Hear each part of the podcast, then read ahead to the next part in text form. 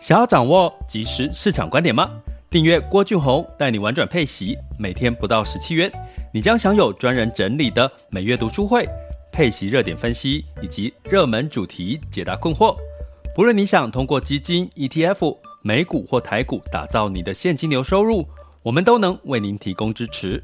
点选资讯栏的订阅链接，了解更多。让我陪你一起投资理财。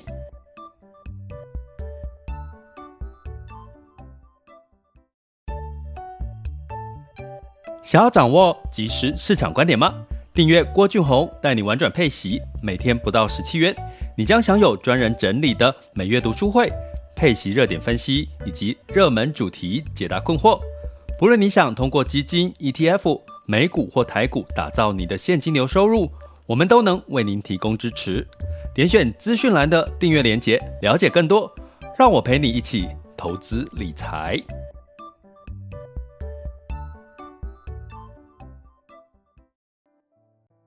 各位亲爱的学员以及听友们，大家中午好、下午好、晚上好。今天来到了六月二十四日周五哦，下周就即将进入到七月了哈。那这个时间呢，七月份也进入到正式的暑假哈。那天气应该开始就夏至之后，变正式正式的迈入了这个这个夏季了哈。嗯，那夏季应该是一个很很很，就是在家吹冷气，要不然就往户外跑的一个季节，对不对？那呃，其实今天的直播的时间，其实我还有点处于开心跟亢奋的一个状况。为什么呢？跟刚各位分享一下哈，就是这个呃，你有有相不相信一件事？就是当你当你真的很想很想很想要一个东西的时候，其实呢，你说出来，甚至告诉你周遭的朋友，然后你会发现全宇宙好像真的都会帮你，帮你去越来越接近或实现那个你想要的事情或者是梦想的情况下，那那有人会说。没有啊，我也很想很想要什么东西，我也很想要很有钱，我也很想要八八八八哈，就是什么的哈。呃，可是呢，在我这个这段这这这人生走过半百哈，因为我已经五十五十岁了嘛，对不对？回想过去五十岁之前很多事情的种种哈，那个想要的程度，我觉得是一个关键。也就是说，你想要，可是又是你具体可以可以有机会达到的这个，哦，这个你要多想要。我举个例，哈，就是我我之前在，就是我我我常我常举一个很有趣的例子，就是我之前在坐高铁的时候，哈，呃，我最喜欢订高铁，我一定要订那个靠窗的位置，哦，因为我很喜欢高铁沿路。大家知道，坐火车跟坐高铁沿路的风景是不太一样的。它两边的风景是不太一样。那高铁的，我喜欢坐在靠窗位置的一个好处是，我看着窗边，你会很快的在，比如说我从台北到高雄，我可以很快的在两个小时之内历经了北中南的风景。就比如说，如果我坐火车从台北坐到高雄，我可能要坐四个多小时以上，所以你中间通常四个小时，你会呃很容易就睡着，或者是就耐不住，你不可能一直看着窗外四个小时。如果可是你从北高，如果只要两个小时，甚至一个小时半，你会发现你很快的就会 go through 一遍北中南的风景。北中南的风景一不一样？不一样。通常你到一个很开阔的草原景色的时候，你就知道你已经。到了中部了，南部、中南部的这个风景都非常都通常比较开阔，绿油油的哦，很多的稻田呐吼之类的，甚至有看到一些余温哈。那北部到新竹苗栗，你就会很明显的看到都是山，你甚至到苗栗的时候，你就会一直过山洞哦，所以你就知道你现在在苗栗了。那到新竹哈一样，它是有一些山，所以当你看到这个 view 空旷的时候，你就知道你到中部了。然后越往下。哦，一样是空旷，可是你又开始出现一些，到南部的时候开始出现一些烟囱，就是那个工业区的烟囱，所以你知道吗？其实我坐高铁，我很喜欢，一定要靠窗，应该说一定。所以我就是因为可以看到北中南，在两个小时、一个半小时之内看尽了北中南的风景。坐火车还不见得。那为什么要靠窗？因为你说坐走道边看不到吗？其实也看得到。可是你知道吗？其实很多人很习惯，当他看到有一点点的阳光。哦，窗边透了一点阳光，他就赶快把那个窗 窗帘给它拉下来了。所以我坐在那个走道，我看着窗外看得起劲的时候呢，突然遇到如果有阳光的时候，那个旁边坐靠窗的人就会把那个窗摇下，我就完全看不到。所以我就都一定都要订到那个窗靠窗的票。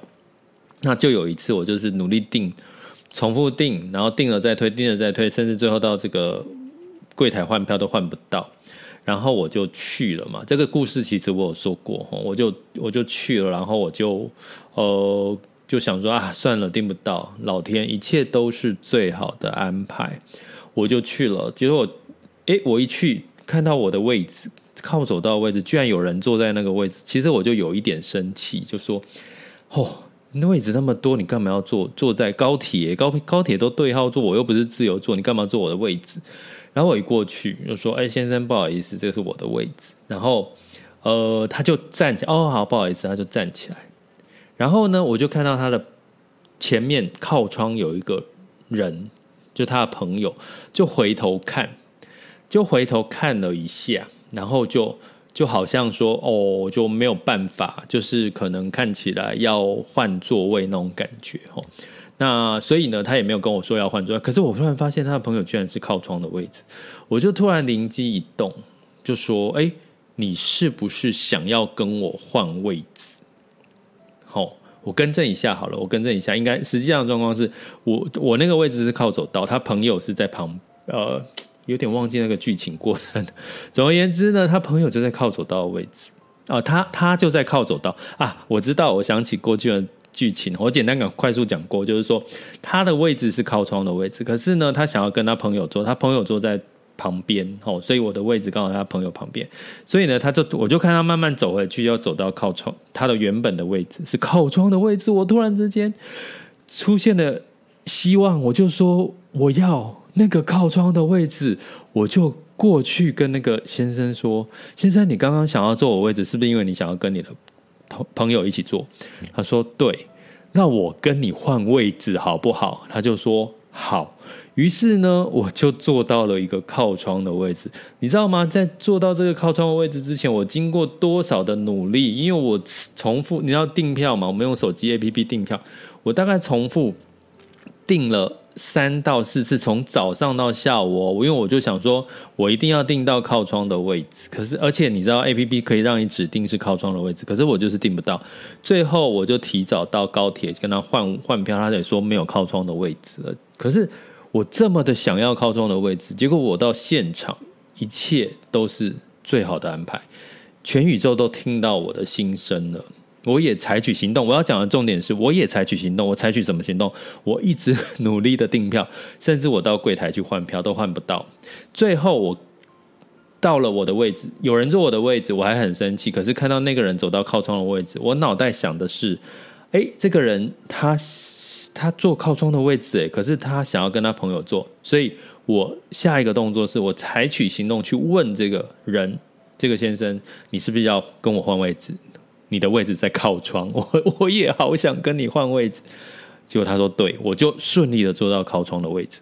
所以我要讲的是说，我最近一直在发生这些好事，我想要什么东西，然后突然之间呢，一直想一直想，可是我并不是只只想哦，我会采取行动，我会去赶快做功课，去研究，去找，去去去执行。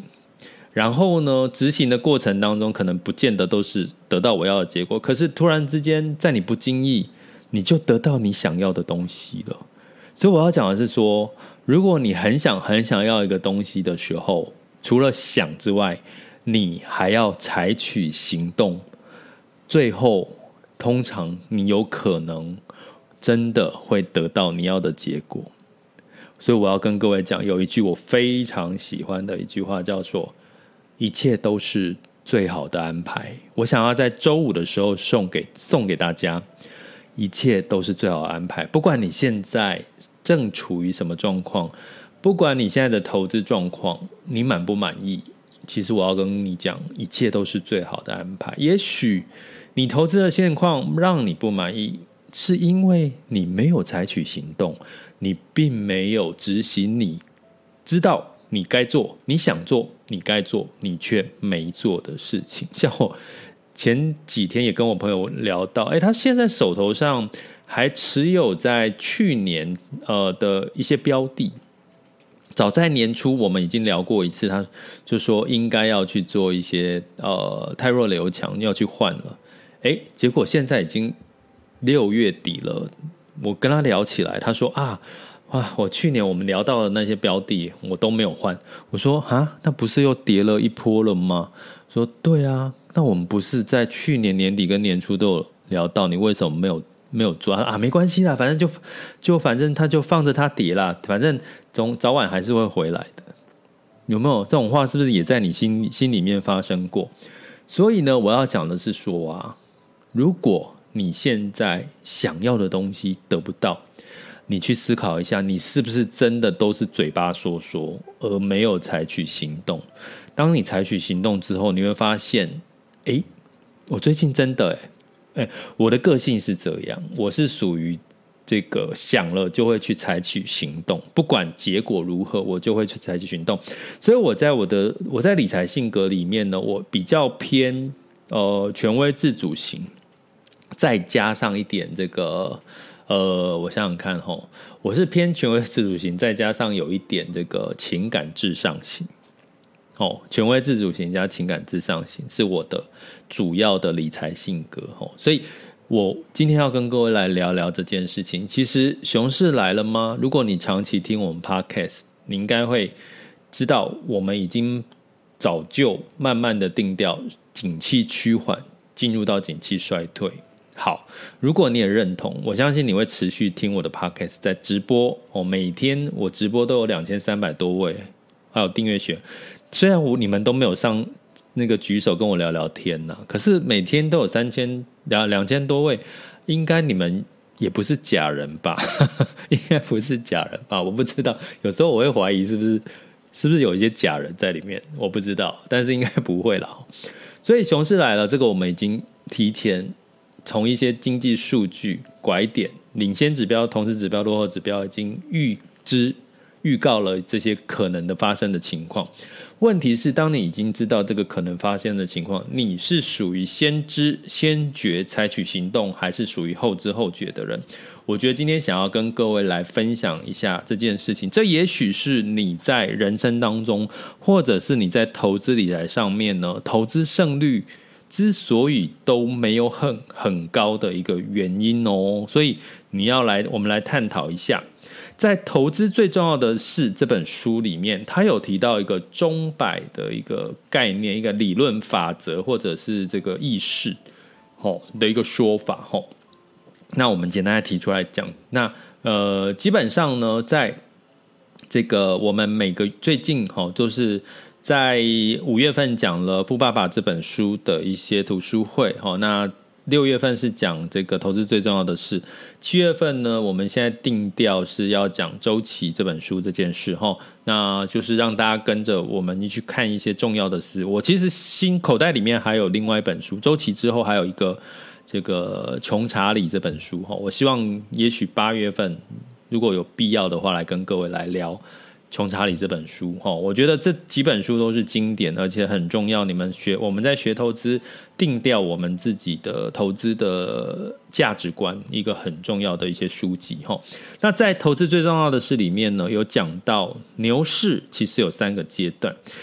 当你牛市牛市发生的时候，利多的时候，一定是一步一步，你会慢慢确认它是不是进入到牛市，哈。什么叫牛市？就是利多，哦，就是景气。看好股市，看好叫牛市。那你怎么去记牛市跟熊市？牛，你去想嘛，牛就是一只就是脚，对不对？它牛角，牛角是不是就像我们股市往上的那个斜度？好，所以通常牛市就是就是股市好的时候。那什么是熊市？熊市就是它为什么叫熊市呢？就是熊的背，大家想到熊的背是这样。整个曲起来就是一个一个弯腰，当它当它四只脚着地的时候，所以熊的背是不是就很像这个呃曲线往下哈？所以熊市呢就是股市往下的一个概念，所以它取其它的形状，牛熊市的一个差别哈。所以呢，在牛市的时候呢，一开始都是少数的人看到了。觉得哎，市场好像开始好转了。可是他是从有远见，他说在这本书里面，他说少数有远见的人，那什么叫有远见？他看到了什么？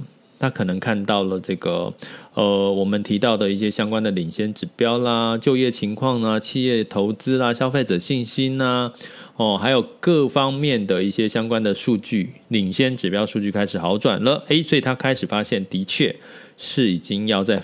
逐底反弹复苏的一个阶段，这是少数人。第二个阶段呢，哦，他说，大多数的人开始意识到这个，呃，可能五成六成开始意识到，哎，这个市场。好像景气已经慢慢复苏了，诶，这个复苏的情况可能百分之五十到六十的人，他看到了什么？他可能看到了，诶，我现在餐厅用餐的人好像越来越多了，诶，我好像现在这个旅游景点，诶，现在买房想要买房的人越来越多了，诶，看好像被加薪的几率变多了，诶，这到第二阶段开始，普罗大众的大多数人意识到景气好像真的在复苏了，这是第二阶段。那第三阶段是，诶，所有的人都觉得景气。根本就很好啊，非常的乐观，一堆人想要买房买股票，好，在餐厅甚至有人是买股票去，呃，放弃现在的上班族工作去买股票，啊这个叫第三阶段，哦所以呢，通常你觉得在第一阶段、第二阶段、第三阶段哪一个阶段比较容易赚到钱？那大家可以思考一下，是在第三阶段，所有人都觉得股市大好。全部的人都借，甚至借钱投资，甚至这个，甚至连那个餐厅卖鸡排的老板都在投资股票。这个叫第三阶段，这个时候投资股票的赚钱机会比较多。还是在第一阶段，少数人发现，哎，这个机会好像已经来了，因为看到一些数据，像看到一些指标已经开始出现好转的状况。第二种就是中间哦，站在中间一半一半哦。所以呢，少数有远见的人这件事情，在投资最重要的是这本书里面，就是说，如果你具备了第二层思维，就是说，你可以在第一阶段就看就开始布局的话，那你就会有这个投资的一个相对的一个机会哈。那什么叫钟摆理论呢？钟摆哈，就是说，呃，当你哈这个市场越来越好的时候，哈。通常呢，你就会觉得到了一个极端。所以，什么叫极端？就是你觉得股市股市非常好，非常好，非常乐观，全部的人都借钱买股票，然后就觉得啊，我投资股票干嘛去投资债券？干嘛去干嘛去买什么？当这个氛围成型的时候，就是所谓的极端。甚至呢，很多人是去买这个期货啦，或者是去这个这个所谓的融资哈，这个这个哈，就是连那种。赔钱的公司，明明没有赚钱的公司也，也也那个股市也大爆发。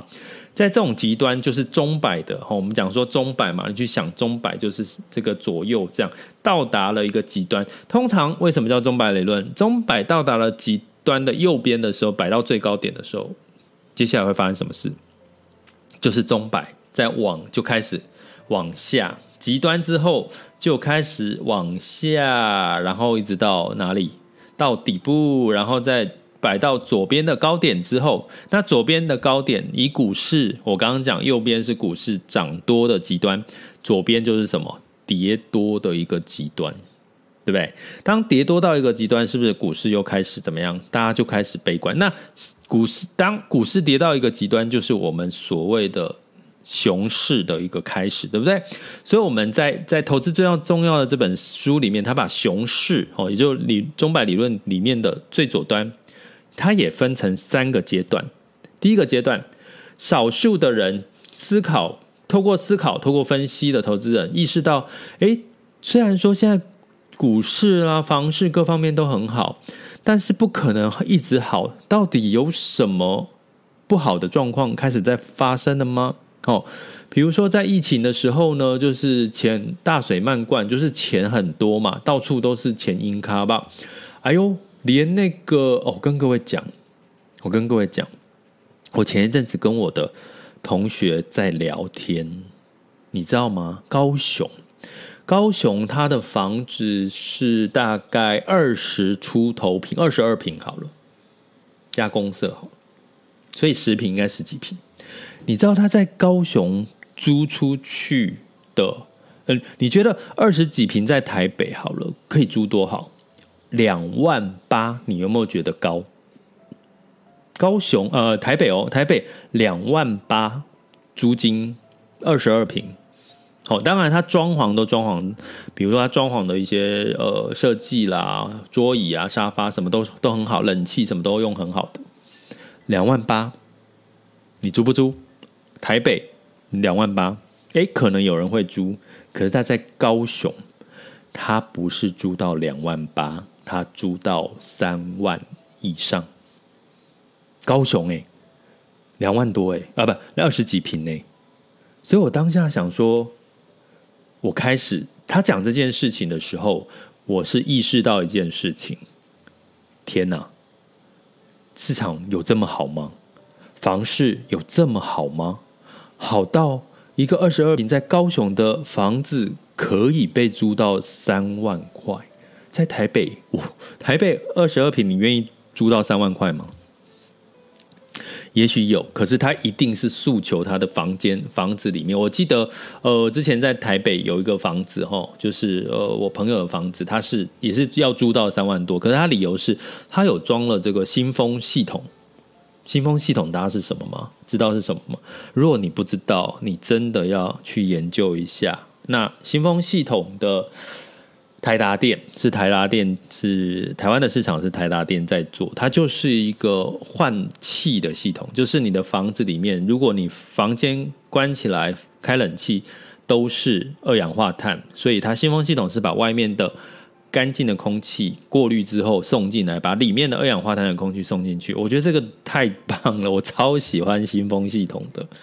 我我我我有在研究，但是还没有真正去落实。哦，那但是呢，我要讲的是，他因为在他的房子里面装了新风系统，所以他要租三万多。哎，我可以理解，有人会愿意为了新风系统花三万块去租房子，在台北。可是高雄，哎，他没有新风系统哦，高雄他没有新风的空气循环系统哦，所以基本上呢，第一阶段。少数人思考，投资人可能意识到，股市是不是真的涨多了啊？怎么房租现在可以租到三万多？是不是有什么什么什么猫？呃，你会你会开始有一些警讯，这叫第一阶段。第二阶段是大多数的投资人已经意识到态势的恶化，现在就处于第二阶段。我要讲现在，我认为啦齁，现在就处于熊市的第二阶段，大多数人已经开始意识到态势的恶化。从什么时候看呢？其实对我们一般投资人最简单的看，就是从这个所谓的媒体包装杂志。所以我一直在做，哦，就是可能我们订阅学员，你会觉得为什么我是用贴报纸的简报给你们看，而不是去把不同网路的文章结连接给你们看。第一个网络文章连接都乐乐等，它都会有一个起承转合，太太大，你们应该不太可能花那么多时间去看。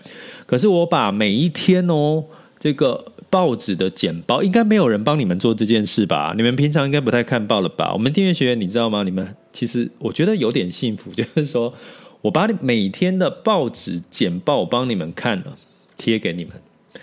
你有没有发现一件事？如果你在我们订阅学员群，你会发现过去在讲台股市场都一片的乐观，可是现在的媒体都几乎五成以上都是悲观的论调了。这就进入到第二阶段了。所以，其实我贴给你们简报，哈，贴给我这边这边是跟我们订阅学员讲，我贴给你们简报，不是说，呃，一第一个简报通常就是比较摘要，就是新闻报纸的。它不可能嘛，因为它要塞在那个纸纸本的报纸，它不可能是乐乐等。可是你新闻的网络就没有这个限制，它很很多起承转合，看不下去，没有耐心。所以呢，我就贴这个报纸的简报，让你们可以快速的去浏览哦。但是我其实我另外一个目的是让你们感受到现在市场的氛围已经开始出现了熊市的一半。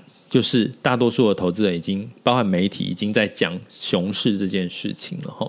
那我这一段时间被《金周刊》访问，哦，最近你们可以看看到我被《金周刊》访问的文章，网络文章应该会流会流传。可是呢，你看我我之所以会在这段时间的文章曝光，就是因为我在讲以息养股是比较不是偏这个冲来冲去的股票型的这些。这些这些所谓的专家专讲股票的哈，所以基本上在这个熊市的时候，我的文章他们《金周刊》认为会比较会有人愿意去了解哦，所以这个就是一个熊市的一个状况。第二阶段，那第三个阶段是什么呢？就是大家都已经很悲观了。哎呀，投资股票你不要讲了啦，投资股票怎么会赚钱？我赔惨了。根据一个统计。呃，我有今天有贴给我们订阅学员看。根据统计，到目前为止，投资台股的股民平均一个人到今年以来赔了，哎，我看一下哦，八十五万还是五十八？八十五万。今年以来市值蒸发了十兆，台股蒸发了十兆，台股股民平均一个人赔了八十五万。这就是一个什么？慢慢的第二阶段进入到第三个阶段。诶，可能大家开始觉得真的熊市来了，熊市来了这个话就就出现在很多媒体跟很多的网络文章里面，对不对？你应该有听到。所以呢，这就是钟摆理论。钟摆理论就是说它有阶段嘛，就是你从钟摆的下方一直往上摆，就是第一阶段、第二阶段、第三阶段。那请问一下，你要在哪一个阶段投资赚钱的胜率跟机会最多？当然就是第一阶段，或者是第二阶段，不管是牛市或者是熊市，那你要怎么去成为这样的一个一个投资者？这就是你要学习的，好吗？那在投资最重要的事里面，他他有提到几个说，关于这个钟摆理论这个法则，他我们不能够预测不知道的事情，就是钟摆到底会摆多高才会回来？好，什么情况会让钟摆回摆？的原因跟理由是什么？以及回摆的时间点、时机点是什么？以及随后它到，比如说我们从呃景气的这个呃多头，而摆向景气的空头哦，熊市到底这个摆的摆荡的幅度会有多大？他说这是我们不可能预测得到、不可能知道的，所以你就要做什么？其实这个时候，善用周期的这个呃循环的一个领先，同时落后指标，其实是可以帮你预测到，至少不要说第一层，至少你可以成为第二阶段的意识到，现在到底是熊市或者是牛市的一个。很好的一个判断工具。那当然，你判断之后，你就知道在牛市要怎么投资，接下来熊市要怎么投资。那你当然会比别人的投资胜率就更高一点，好吗？所以呢，回到我一开始开宗明义跟各位讲，所有的一切都是最好的安排。如果你到现在还得不到你要的结果，或者是你想要的梦想，那可能只是你想的多，做的少。所以我要你的是，在这段时间，趁熊市你会稍微休息一下的时候。好好的去做好你该执行的功课，哪几个执行的功课？第一个叫做在第三季，请汰弱留强一下你现在的标的，因为都已经明确的要进入到熊市的可能性变很大了，那你还不动作，你还继续的，就是看着你亏损的的部分继续亏损啊。当然，好的好的标的下半场有机会的，你就继续叫这叫汰弱留强，这是第一个大家要采取的。第二个。如果你想要认知到周期这个钟摆摆荡的这个呃，现在摆第第进入到熊市第一阶段、第二阶段，那什么时候到第三阶段？因为已经有人在问我，第三阶段钟摆摆到最高点了，左边的荡到左边最高点，什么时候它开始往下回落，再往右边摆？这就是。周期里面的景气循环的拐点，那这个在我们的高阶课里面，吼，到我们的网校 school 点 happy to be rich dot com，吼，高阶课的呃呃，带教你成为火眼金睛的市场达人，哦，这里面有完整的一个呃这个工具跟这个呃教你怎么去分析这个拐点，哦，然后再跟着我们订阅的这个 podcast，呃，从 podcast 或者是订阅学员的主题课，其实你就可以几乎掌握比较多的这个。呃，中百的市场的讯息，成为第一层跟第一阶段跟第二阶段的这个是布可以布局的一个投资的一个一个一个策略了哈。好，这个是呃今天想要跟各位聊的熊市可能真的来喽。那你要成为的先先知先觉的投资人吗？不管你是哪一种性格，都应该要了解中百理论之外，并且努力的想要就想就想，很想你就不要客气，你想要。因为全宇宙都会帮助你，可是你要采取行动啊！你要采取行动，全宇宙才会觉得你真的很想要，他才会帮助你，好不好？不管是财富或者是人生各方面，我觉得都是一个很棒的一个想法哦，提供给各位参考，提供给各位参考。这里是郭俊宏，带你玩转配息，给你及时操作观点，关注并订阅我，陪你一起投资理财。好的，接下来进入到我们二零二二年的六月二十四日周五的全球市场盘势轻松聊。那现在时间是十二点三十分，呃，风险指标，今日 VIX 恐慌指数来到二十九，当下现在 VIX 恐慌指数是二十九点零五，十年期美债殖利率来到三点一零一九，那所以呢，大致上恐慌也没有特别降下来了，哈，我们可以这样讲哈。那在美股的部分呢，呃，就是这个。这个股市下跌跌多就是反弹嘛，道琼上涨零点一五，S M P 五百、纳斯达克分别上涨零点九五、一点六二。那费城半导体下跌零点六五个百分点哈。那整体哈就是这个鹰派的这个升息，这个大家都预期中了，所以大部分的人也都预期会这个景气硬着陆哈。所以呢，我也跟各位说，在强压通膨的情况下，能源股怎么可能会？再继续表现好呢？因为我们就是要压油价啊！啊，你油价如果继续高，那不就是这个升息就没有帮助吗？哦，你这个逻辑应该大家都很简单，所以能源股成为在这次的这个呃，虽然这个小涨，哦，这个美股小涨，可是能源股是沙盘的重心哦，哈，今呃是开始在有一些修正的一个情况，好，这个逻辑懂了，大家都其实就就懂得怎么避开了哈。那在欧股的部分呢，也一样哈，欧股也即将在七月份进入到升息的一个可循环跟缩表的可能性，所以呢，普遍也是波动开始出现了，泛欧六百下跌零点八二，德发英分别下跌一点。七六零点五六跟零点九七个百分点，那当然在这个全球市场的这个景气开始呃回落的时候呢，通常也会是对已开发国家的敏感度会比较大哈。那在雅股的部分呢，昨天哈，昨天是收跌了哈。那呃，主要像航运跟电子哈收跌哈，那信心也稍微慢慢的崩溃，然后融资也慢慢的减少哈。所以呢，在这个空头感觉这个这个氛围就开始变多了哈，所以呢，一万五的确是一个很重要的关卡哈，跌破一万五可能信心就更弱了。那所以这是我们持续要去关注的地方。那另外呢，在这个呃沪深两市呢，其中也是上涨的，尤其是创业板上涨了三个百分点。那香港恒生指数呢是上涨了一一个一点二六到二点二左右的一个百分点哈，所以。呃，A A 港股最近的确比较逆势了，哈，这已经跟各位说过了。那在沪深两市的成交量来到万呃一万八百亿人民币左右。那我们来看一下，目前的时间是十二点三十三分。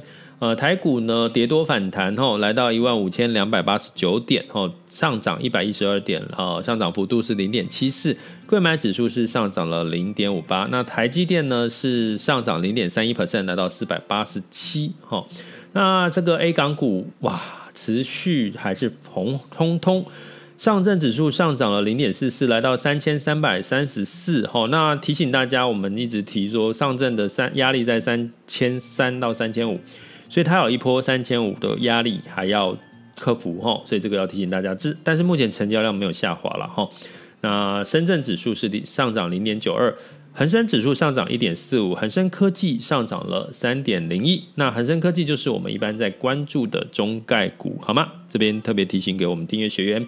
那在日经指数上涨一点零四，南韩是上涨了一点九七，新加坡指数上涨零点二七 percent。那在能源的部分。就跟各位讲了哈，所以布兰特原油下跌一点五，哈，来到一百一十点零五，其实还是有点高诶。我觉得虽然有压抑，但是油价并没有特别的一个大幅度的下滑哈。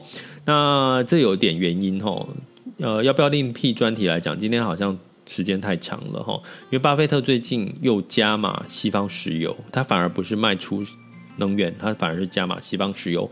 呃，也许我们下周再来看看好油价的一些看法哈。那金价的部分呢是下跌了零点五 percent，来到一千八百二十九点八美元哦。哦，那这个当然在景气衰退的一个情况下哈，那金价呢，呃，铜价、金价这些原物料价格都其实都都下滑了。那铜价通常也是一个景气的领先指标，我们号称铜博士哈，所以铜价下滑五个 percent，其实。某种程度也预期了景气衰退的可能性，几率也加大喽。我这边也要提供给各位了解一下。那在汇市的部分呢？呃，美元指数来到一百零四点四零六八哈。那所以整体来讲，包含其他的欧日 PNI 指数，其实这一周公布的都是下滑，领先指标都下滑了哈。所以景气都其实景气循环的确在我们讲的技巧里面，领先指标往下。落后指标往上，其实就是一个下滑的一个拐点的开始了哈，所以这个这个真的不懂没关系，就是来上高阶课哈，我们高阶学员应该懂我在讲什么。那美元兑台币是二十九点七四，那这个呃美元兑人民币是六点六九七七，美元兑日元是一百三十四点九一，所以没有什么特别汇率上面的变化哈，所以持续观察哈，所以我们下周看看还有没有什么新的数据要观察，OK。这里是郭俊宏，带你玩转配息，给你及时操作观点。关注并订阅我，陪你一起投资理财。我们下集见，拜拜。